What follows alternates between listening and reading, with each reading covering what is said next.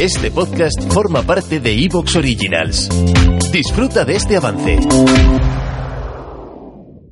Luces en el horizonte con Luis Martínez.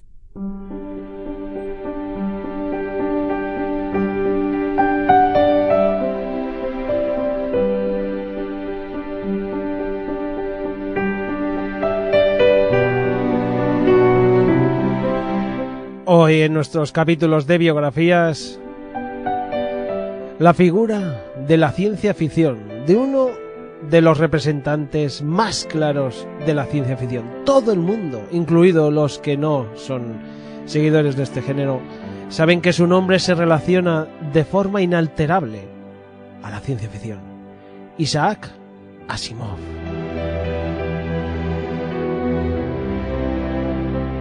Nació en Petrovichi, una población rural en la antigua Unión Soviética, cerca de la frontera con Bielorrusia.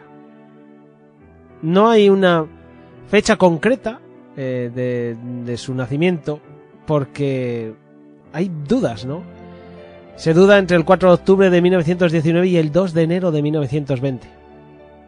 Fue finalmente el propio Asimov que adoptó esta última como la fecha oficial de, de su nacimiento, el 2 de enero de 1920.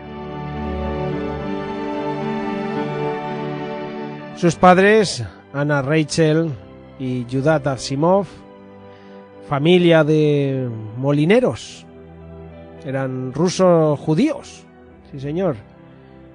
De hecho, bueno, pues Isaac se llamó así por eh, su abuelo materno, Isaac Berman. De ahí le viene, de su abuelo. Luego sobre su padre, llegó a decir el propio Asimov. Mi padre, a pesar de toda su educación como judío ortodoxo, no era ortodoxo en su corazón.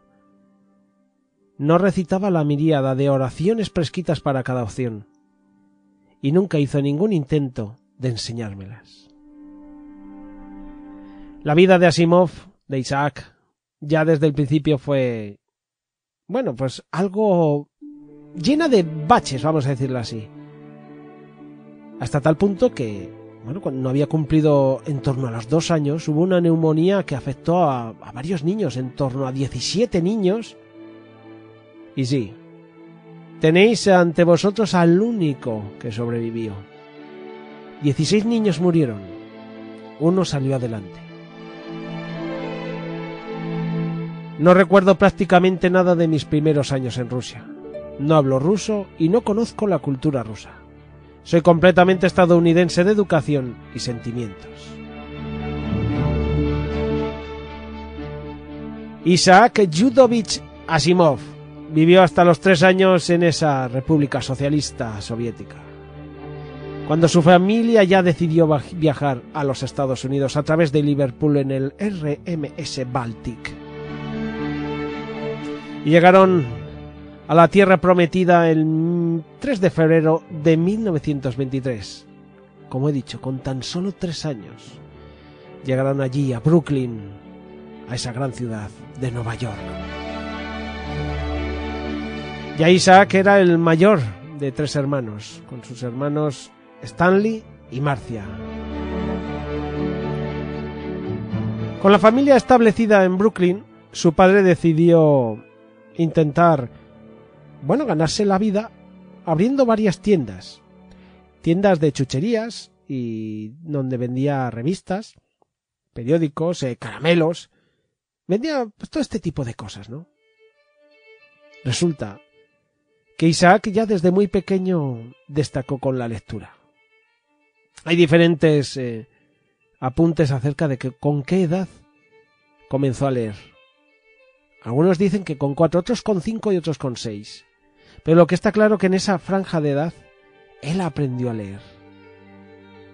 Y en la mayoría de las biografías se apunta que aprendió a leer sin ayuda de ningún adulto, de motu propio. Y ojo, luego enseñó a su hermana a leer también. Y eso permitió que su hermana ingresase en la escuela.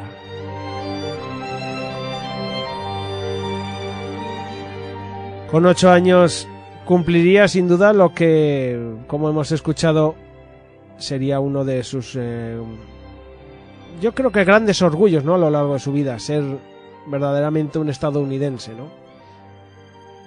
En fin, pasan los años, es un adolescente ya, hijo de inmigrantes, inmigrantes judíos además, no tiene muchos amigos, no es un líder, no es el macho alfa, ¿no? Era alguien que, pues bueno, pues que estaba bien en su entorno, se sentía seguro cerca de, su casa. No quería arriesgarse, ¿no? Y es que además eh, el pobre, pues, eh, bueno, ya sabemos, eh, a veces no queda otra, ¿no? Cuando ya eres adolescente también te toca coger responsabilidades y tenía que ayudar en las tiendas. Tendría que estar despachando la prensa y vendiendo chucherías, ayudando a su padre por las tardes. Y bueno, a él no le gustaban los deportes y aparte no tenía habilidad para ninguno de ellos. Y que le costaba hacer amigos, que es que es así. Y encima las chicas.